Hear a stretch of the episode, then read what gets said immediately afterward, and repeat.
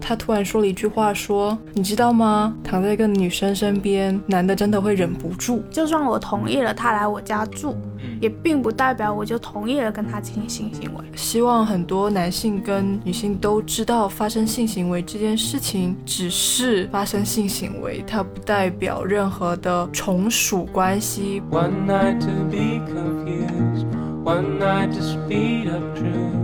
We had a promise made 大家好，欢迎来到不把天聊死，我是仙草。今天来参与录制的，除了上一期的阿车之外，还有一位新嘉宾，是我们的编辑 Kitty。大家好，我是 Kitty。大家好，我是阿车。这一周呢，因为我们几乎所有的热点事件都是跟吴亦凡有关的新闻，然后还有一件事发生在广州的新闻事件，是微博账号拜拜啦人间发出的一个关于自己被性侵的微博。那个微博里面提到，就是检察官认为对方给他买了一杯奶茶，就是一种性同意。然后包括吴亦凡的事件，这些事件里面都有体现出来女性在性关系中的弱势。因此呢，今天我们也是想要邀请两位，然后一起来聊一聊，说在男女交往里面，特别是涉及到了性行为的层面上面，那些让女生感觉到不舒服的举动，以及我们也想聊一下，说女生表达了哪一些不舒服，她们说了什么，就是一种拒绝。在昨天我看到了，呃，吴亦凡的事件，都美竹的采访里面，他是这样描述，就是发生性行为的过程的。他说他被吴亦凡拉去喝酒，呃，他平时是不去酒吧的，但是他那天不敢反抗，然后喝得不省人事，睡一觉醒来就发现自己已经躺在吴亦凡的身边这件事情，我就很生气，并且我会就是大家都会思考那个过程怎么发生的嘛。那这个过程里，别说有没有问他你愿不愿意跟我发生性行为了，他就是几乎不把女生当做是尊重的那一方人来看，我觉得。然后我就问了。阿车一个问题说，在你和女性发生第一次性关系的时候，或进行性行为的时候，你有没有问过对方可不可以这件事？是因为我自己有过不太愉快的性经历。呃，有一次是这样子的，呃，我和一位朋友喝酒喝醉了，然后在我家，呃，我们可能聊天也聊得比较久了，因为我家只有一张床，然后我说，呃，要不我们一起睡吧。我们什么都不做，因为他是我很久的朋友，我是信任他的。然后我当天是不太舒服的，因为酒喝太多了，头太痛了。躺在床上的时候还聊了一些天，当然有一个前提是我们可能是在一段比较暧昧的关系里面的。聊了一会天，他突然说了一句话，说：“你知道吗？躺在一个女生身边。”男的真的会忍不住，然后呢，让我描述他这个举动，真的有点困难。就开始有一些动作或者进一步的身体接触，他可能就翻到我身上来了，就是这样的一个行为。然后，呃，我们就接吻、抚摸之类的。但是他在进行那些动作的时候，我脑脑子其实非常混乱。就是他在接吻的时候，我脑子在想怎么办？我要说什么？好尴尬啊！就是我脑脑子里都是在进行一些我知道我不愿意做这件事，但是我不知道要怎么说的这个脑回路的一个过程。说实话，我刚才在描述这些举动的时候，我非常难受，因为我会觉得好像我的每一个短句，嗯，让他睡在床上，睡在我身边，这些描述都在某种程度上是默认我们可以干点什么，我们可以发生性行为，但当下的我的那一刻，确实脑袋里就是不愿意的，我是不舒服的，我挣扎了很久，就是我思想挣扎了很久，还是没有。说出口，就是还是没有把我不舒服这件事说出口，然后就发生了一些事情。嗯，那那比如说事后对方会知道你真实的想法吗？比如说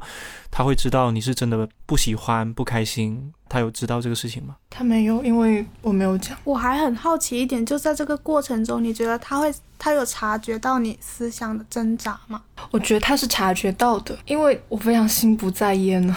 就是我只能回应。我觉得我是完全不投入在这件事情上的。哦，我也很好奇，就是在这种情况下，就像他刚才讲的这种情况下，男生会捕捉得到女生情绪上的这种变化吗？首先，其实我听了这个事情哈，我觉得有两个有两个东西是需要大家一起讨论一下的，就比如说邀请异性单独在一个空间里面，这件事情是不是性同意的一个信号？就是我们先讨论这个问题，我觉得不是的，就是这个绝对不是性同意的信号，因为我觉得不管你是朋友还是暧昧对象。有可能会出现这种情况嘛？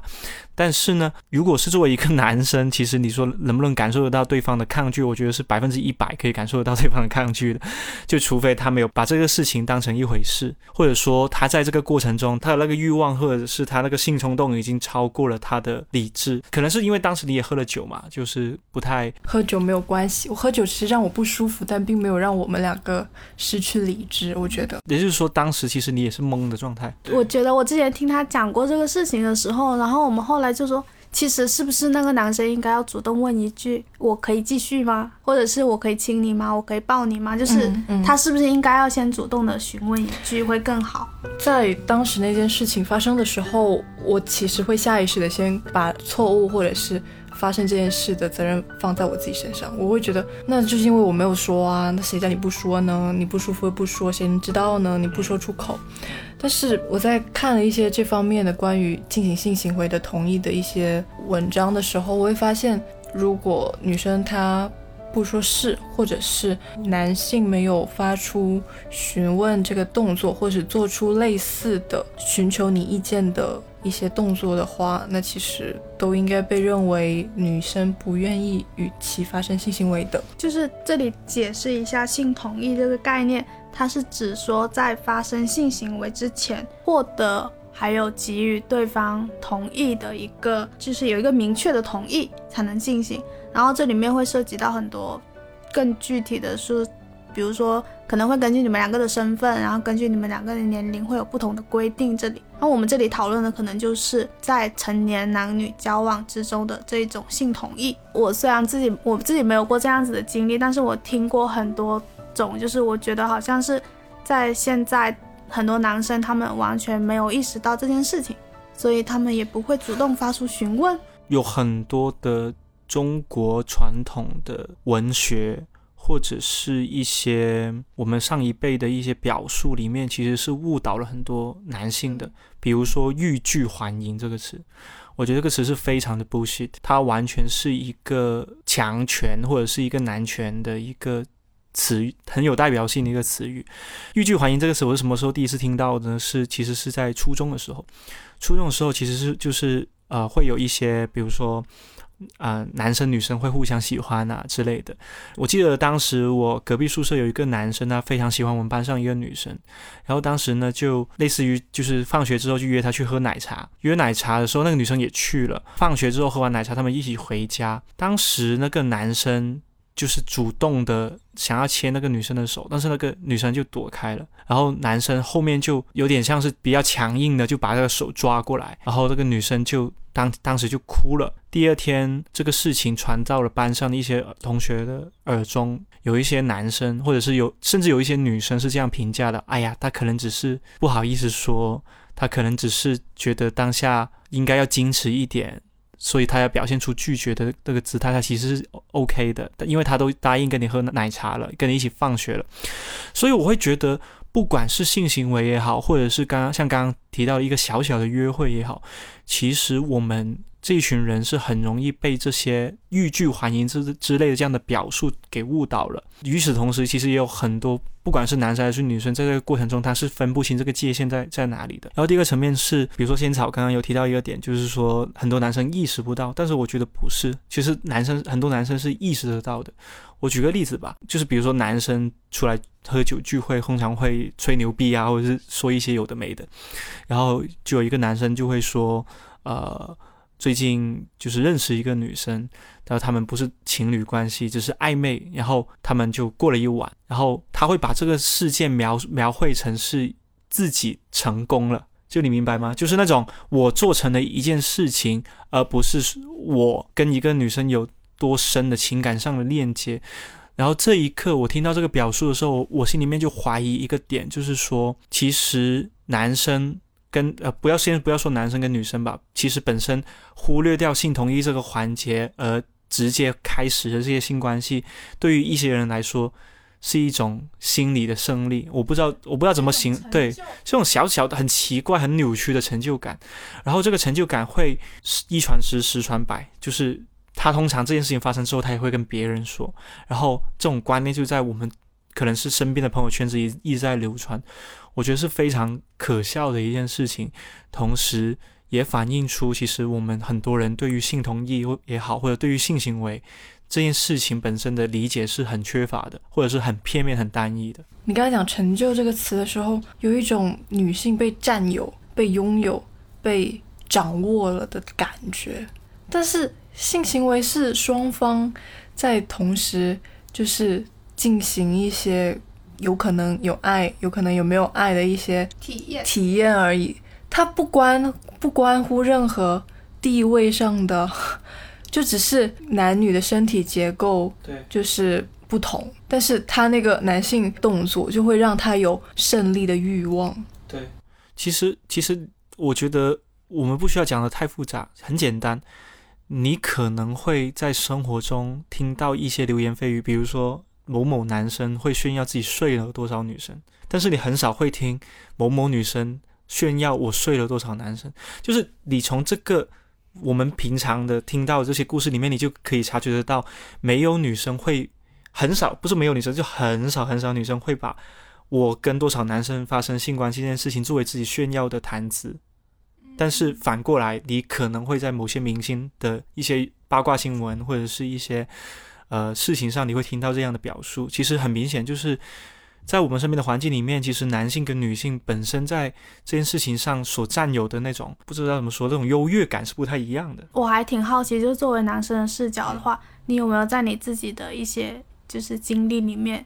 就是你在当下，然后你其实不知道那个女生她是不是愿意的，就是你自己的经历有没有过这样子的时候？因为我我觉得可能会有一部分男生感到困惑，就是当一些女生她们真的没有明确，可能是出于不太好意思，或者出于一种很混乱的情况下，她们不知道怎么很明确的表达拒绝的时候，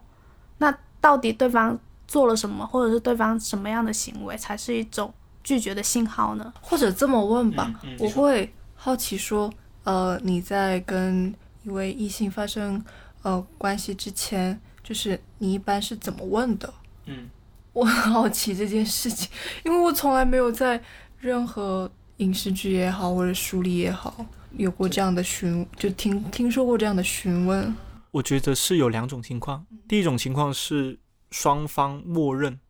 就是我觉得这又是一个很微妙的东西哈，是 到底什么是双方默认？那我会我的我自己个人个人的理解是，首先我们必须有讨论过关于性行为这件事情，比如说有一个女生她成为我的女朋友，那呃我们没有发生过性行为，那。但是我们在发生性行为之前，肯定是必须有讨论过性相关的话题，以及我们很确定的知道对方对于性的定义跟边界在哪里。比如说，我们两个一起去旅行，住在同一间房，那我们也可能买了套套。那我买套套的时候，他如果没有提出，哎，你为什么买套套？那就说明了其实是默认的嘛。我可以这么理解吧？举个例子，比如说我要跟我女朋友。两个人一起去旅行，或者是我们两两个要去过夜，出去过夜，我做了买套套这个举动，然后他也目睹了，但是他没有支持我，或者是他没有质问我，你为什么要要做这件事情的话，我能不能默认对方是同意这件事情的？你觉得 OK 吗？我觉得是可以的。如果他觉得不舒服，或者说他觉得我很奇怪，他肯定会当场说出来。不是，我还是很怀疑，就是不一定，因为他可能是觉得说，或许你们两个刚在一起没多久，然后他觉得你买这个有点怪怪的，但是他又觉得我自己现在是你的女朋友了，但是我不好意思说，也不否认有这种心理，就是其实他觉得你们两个交往的还早，还他还没有想要到这一步，但是你已经买了。那我觉得这个东西呢，就不只是男生有这个责任去理解对方，那女生其实应该在这个时候。起码要表态，我觉得其实起码要至少要表一下态，因为都是男女朋友了，他也不是暧昧关系，或者又不是炮友。那第二步到底大家允不允许？至少在这个行为上就要已经要有一个定论。然后有点扯远了。其实反正我刚刚说的就是两种情况，这是第一种情况，就是双方可能默认这件事情发生。然后第二个情况就是双方之前都没有聊过这个话题，然后 maybe 你们两个不是情侣，你们只是暧昧对象，那可能会有遇到过一个呃情况，就是其实已经是男女朋友了，但是呢，我们也没有从来没有聊过这个话题，就肯定会有几个步骤嘛，那肯定是先接吻，然后接接接下来可能比如说你你们想发生性行为，可能会呃脱衣服或者是一些解扣子这些状状态，然后。一般我的情况就是我会直接问 OK 吗？对，就是说可以吗？或者说我会，我可能不会说出口，但是我可能会有一些，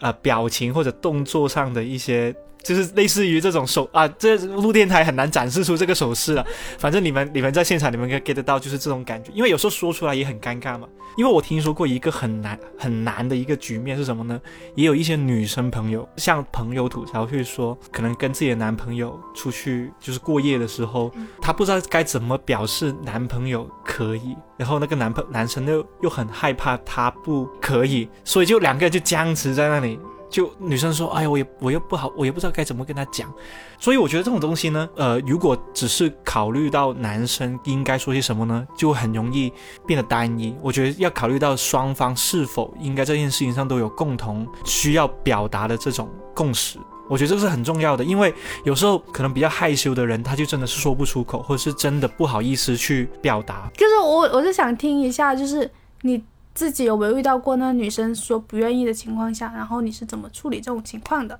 或者说那个女生做了什么，你知道她是不愿意，就在对方没有明确的 say no 的情况下，她做了什么？或者说，就是你有什么判断的标准吗？我我倒是没有遇到过这种很明确的表示拒绝的时候，但是我有朋友经历过。就是有一个女生朋友，她其实是单身，然后她今年入职一家新的公司，然后在公司里面认识一个男同事，然后这位男同事呢，其实是一个非常绅士的、非常温柔的一个男生，然后对她也比较体贴，然后其实是有很明确想要追她的这些冲动，啊，就是不是冲动，很很明显追她的这种这个这种意图这种感觉，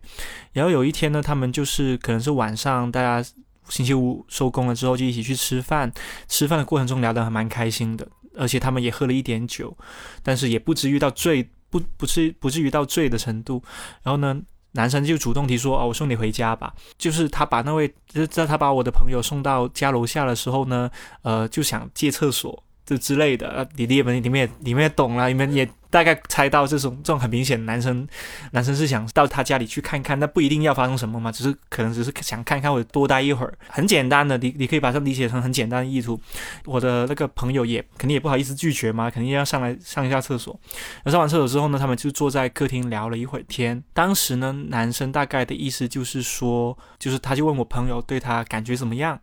然后呢，我朋友就说，我感觉你还蛮好的，我还挺喜欢跟你待在一起的。然后男生就其实是想表现出我今晚可以在这里过夜吗？这样子类似的这样的一些举动。然后当时我朋友他他当时心里面是怎么想？他觉得太快了，他觉得他只是停留在好感的状态，连关系都还没有确认，更何况是发生性行为。所以他当时是做了一件什么样的事情呢？他就去说给他倒杯水，去给他倒水的过程中，就在我们那个朋友群里面，就是开始发出求救讯号，就是问一个男同事，我感觉他还不错，他想要过夜，那我该怎么办？然后我们当时其实第一个问他问题就是你想不想？然后我那个朋友就说，其实我想，但是我不想那么快。就是我觉得太快了，他我那个朋友的他的性观念也不是那种非常保守的那种，就他觉得只要两个人的感情或者是那个情绪到位的话，他是 OK 的。但是呢，他又觉得这件事情进程太快，那我觉得那你肯定要表示拒绝，而不是给他一个模棱两可的答案，不然对方也非常困惑，他应不应该继续待在这里。所以我们当时就告诉他说，其实你可以婉拒，就是我有点不太舒服，或者说我有点困了，我想要我想要睡觉了，然后呃，你早点回。去吧，其实其实我觉得这是一个非常相对体面，然后男生也不会觉得很尴尬，也不至于到他们两个的关系不能再发展的程度。所以当天晚上就是可能倒倒了杯水的时候，我朋友就直接跟他讲说，今天自己有点头痛，或者是有点不太舒服，然后下次再约吧，这样子。然后男生也当然也很非常能理解他的，也马上能 get 到对方是什么意思的，就就说了拜拜。然后其实他们后后来也是成为了情侣了，这是在暧昧期或者是在男男女在感情发展的过程中一个很重要的一步，就是怎样子去确立两个人在这段关系里面的那种边界感，或者是那种对方对性的态度是怎样。其实有很多这样的 moment。这很多人是不知道怎么处理的。我会觉得，在这个情况下，用一种体面或者是婉转一点的方式去告知对方，还不错啦。就是也不至于到你们的关系没有办法发展下去的地步。我想起之前就是就是我有一个网友，然后就是其实我就是这一方面的事情是非常的懵懂，就完全不知道的。他是在就是他在别的另外一个城市嘛，然后他有时候就是来广州的时候，他就会就会跟我说他来广州了。我不知道他是真的当真的，还是那种半开玩笑，就说啊，就是来广州，就是就是可以去你家住嘛，可以在客厅打个地铺之类的。第一次问的时候，我就完全没有觉得说往那一方面想的，我就觉得说他可能是来广州，然后要住酒店的什么，觉得很麻烦之类的。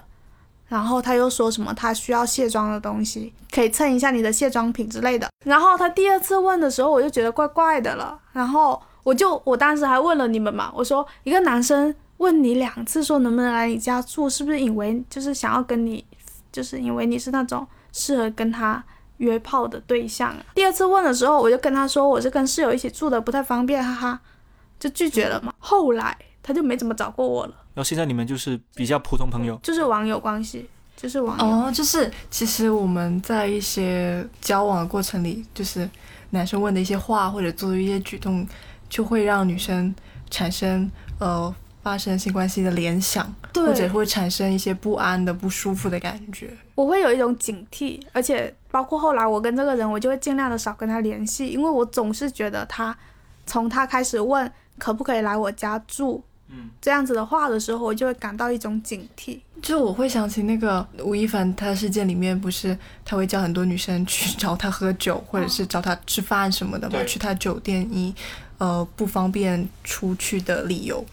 就可能有部分男生会认为，这个女生都来我家了，都愿意跟我喝酒了，就等同于她愿意跟我发生性关系。但真的不是这样子的，他们就是男生可能不会意识到，你让一个女生去酒店这件事会让一个女生有多不安，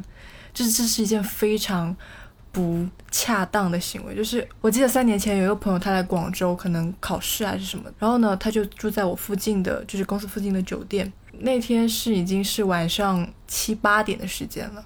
呃，他一个人在酒店里面，他叫我买一支笔还是一支水上去酒店给他，我就就是心里面就警铃大作，我就开始想，为什么为什么要去你酒店，要干什么吗？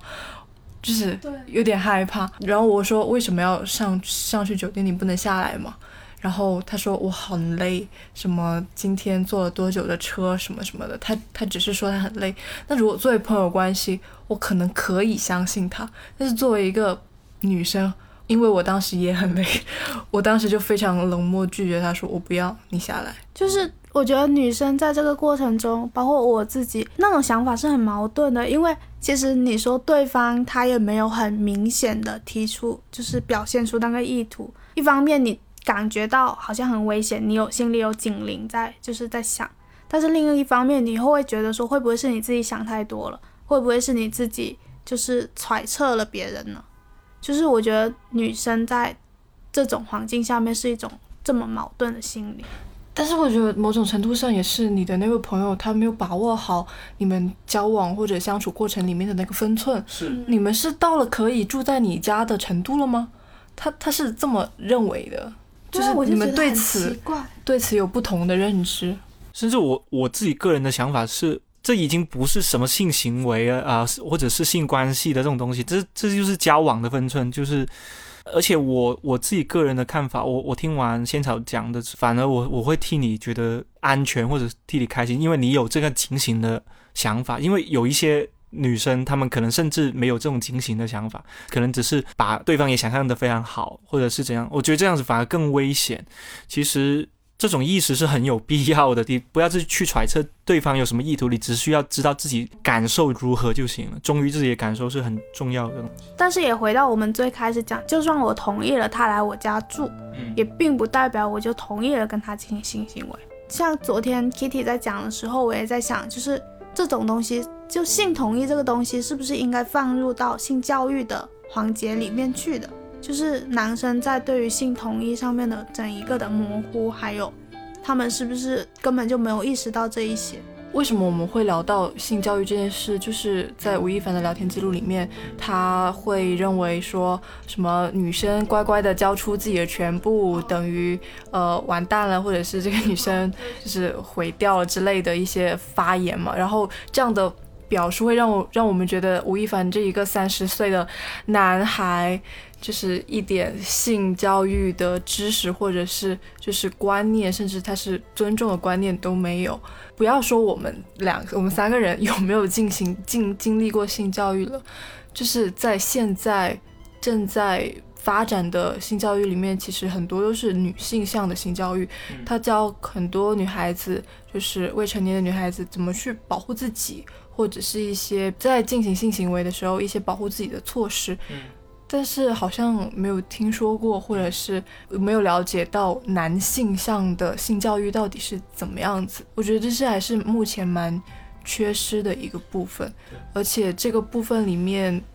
我觉得很重要的一件事情就是，希望很多男性跟女性都知道，发生性行为这件事情只是。发生性行为，它不代表任何的从属关系，它只是性行为。因为昨天我们有讨论到他那一句话嘛，他就说吴亦傻傻凡你对你没有你没有傻傻的交付全部吧？这只我们只针对这句话好不好？我觉得对对对，我们只我针对这句话。们我们只针对这句话，就假如这句就是有这么一句话，你们会有什么样的想法？我觉得讨论这件事情就好。因为我自己也遇到过，就是可能是是男生朋友问我的，就是你没有跟他什么吧，然后朋友就露出了一种啊幸好的感觉。但是我觉得这样还好吧，但是这种这种只是替你紧张而已。但是为什么会有这种替你紧张的感觉呢？就是在我当时的感受里面，就好像是如果我跟他发生了一点什么，我好像吃了很大的亏，OK，对，就是会让我感觉，虽然我跟这个人是关系失败了，但是我跟他进行过性行为，好像是我被浪费了什么东西，或者是我什么东西被扔进了垃圾桶一样。但是对我来说不是这样子的呀，就是对我来说，就算我跟他进行了性行为，它就是一个体验而已，它不代表说我给了他什么，或者他给了我什么这种。有一些人他听到了这种说，如果你跟他发生了性行为，然后你们两个最后的关系还是失败了的话，大家就会默认为女生那一方是吃亏的，这种话语就会让我觉得有点不舒服。给这个动词让我非常的不舒服，就是只有物品才能给出去，才能交付出去，但是我们是人呢、我很少会听到说男生吃亏，只会听到担心女生吃亏，或者是占了便宜之类的，会有这样的一些表述。我觉得我们从小到大听过太多这种吃亏啊、占便宜这种话了，就是其实本质上是一种处女情节的衍生，它是一个处女情节的一个衍生的一个词语，因为就是在处女情节那群人的。的眼中，处女是珍贵的，才会有吃亏的对比嘛。就是没有珍贵的，何来吃亏呢？对于男人来说，处男是不值钱的，或者说处他们不认为处男是一个多么重要的东西，所以他们会觉得，OK，男生如果没了第一次，他就不会吃亏，他是他反而是一种可能是一种成就，或者是 maybe 可能是别的东西。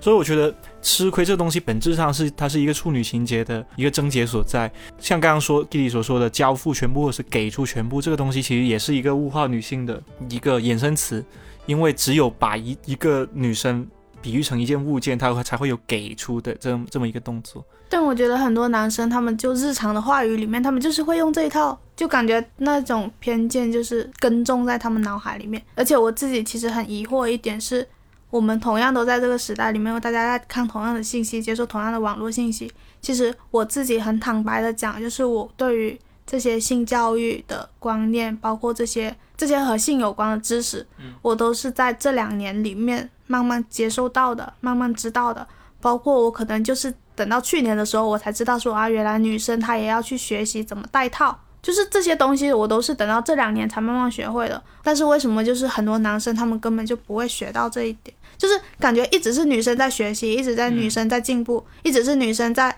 了解更多，然后在更新自己的观念。但是那些男生就好像是隔绝了一样，我就觉得很奇怪，就是为什么到现在了，很多女生已经学到了很多东西了，但是为什么就是有一些男生就是完全都没有进步呢？就是他们还是会发表那种很恶臭的言论。对，而且我我我自己个人觉得吧，就是其实不只是男生，其实女生也被男权或者是我们有一些。社会风气很 很老、很落后的那种风气所影响。我举个例子吧，就是曾经有一位女生朋友，她跟我分享她第一次去男朋友家的经历，因为他们跟爸妈住在一起嘛，就是其实是见家长啊，类似于。然后那个朋友就很开心的跟我们分享一件一个细节，妈妈跟她男朋友说，如果你做了这个东西，你就要对她负责，对她的男朋友进行一个争吵。教育或者贞洁教育，类似于这个这个环节嘛。然后那个女生朋友就是会会很开心的跟我们分享这个事情。这个妈妈不错的，因为感我感受到了自己被尊重。我觉得我们每一个女孩子都是从小在要自爱或者是第一次很珍贵这样子的教育里面成长起来的。即使后来我了解了非常多的男女平等的关系。呃，性教育的知识之后，当我真的发生性关系的时候，或者第一次发生性关系的时候，我其实是有非常强烈的心理负担的，就是我也需要迈过一道坎，然后告诉自己这没什么的。就是这个过程，我其实也有过非常强烈的挣扎的，就不是我一下子就能觉得说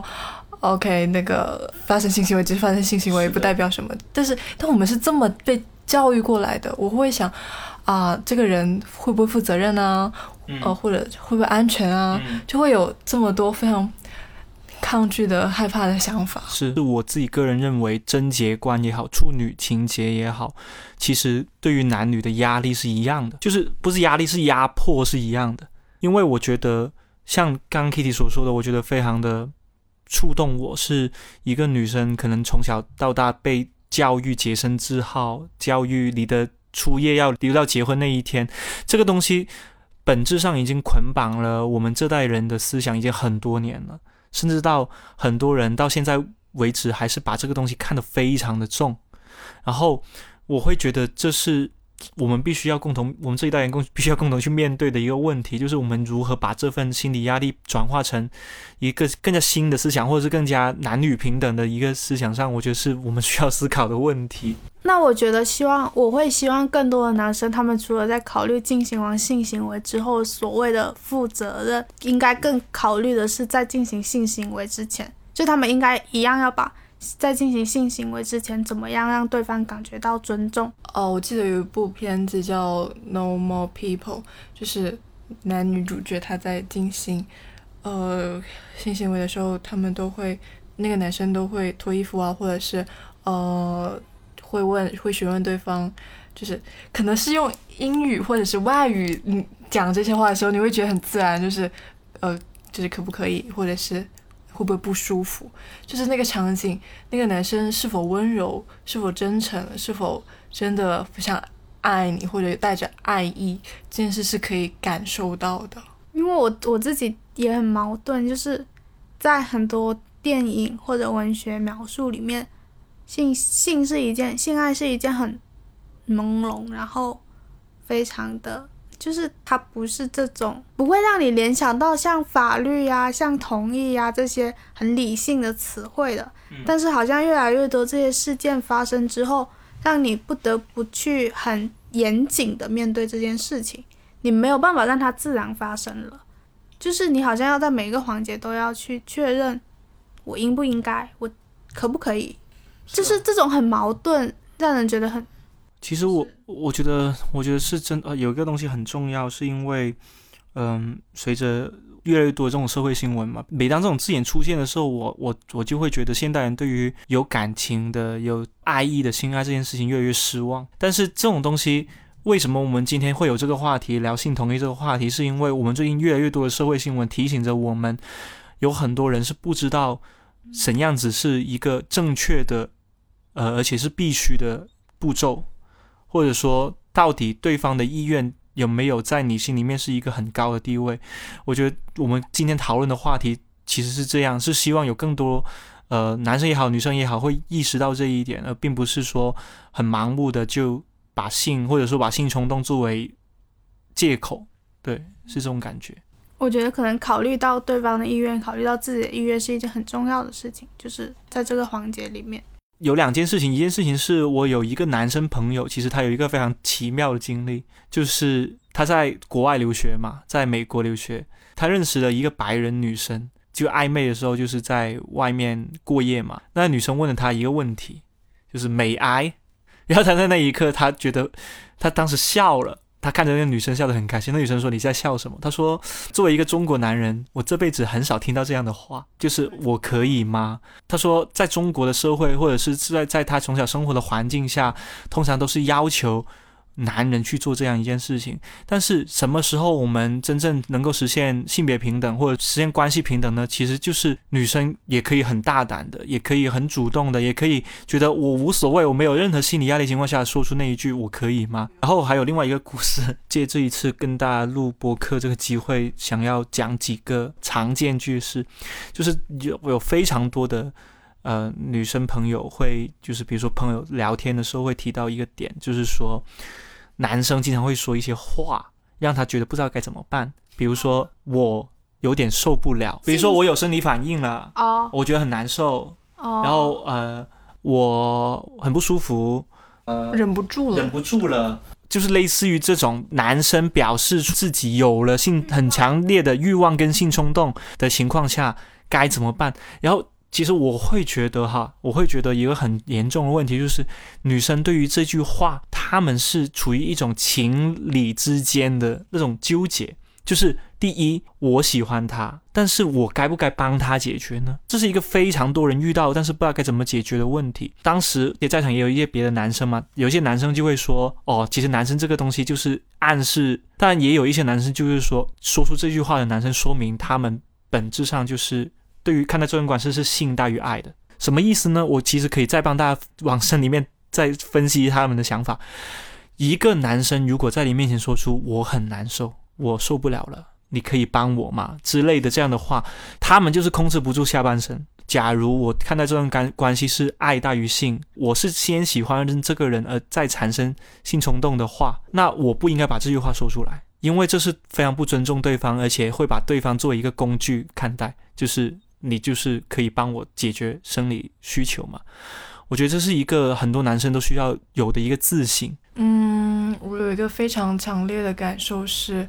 我希望或者是我觉得女生可以越来越大方的谈论性这件事情。是的，就是说实话，我在录这个播客的过程里描述一些词汇的时候，我非常我发现我会发现我是发音艰难。我从来没有从我的口中描述这个过程，描述这个行为。我们对于讨论这个过程非常生疏，而且如果我没有一些比较大方讨论的朋友，或者没有一些比较想讨论这些的朋友，我可能也很难把这些东西讲出口。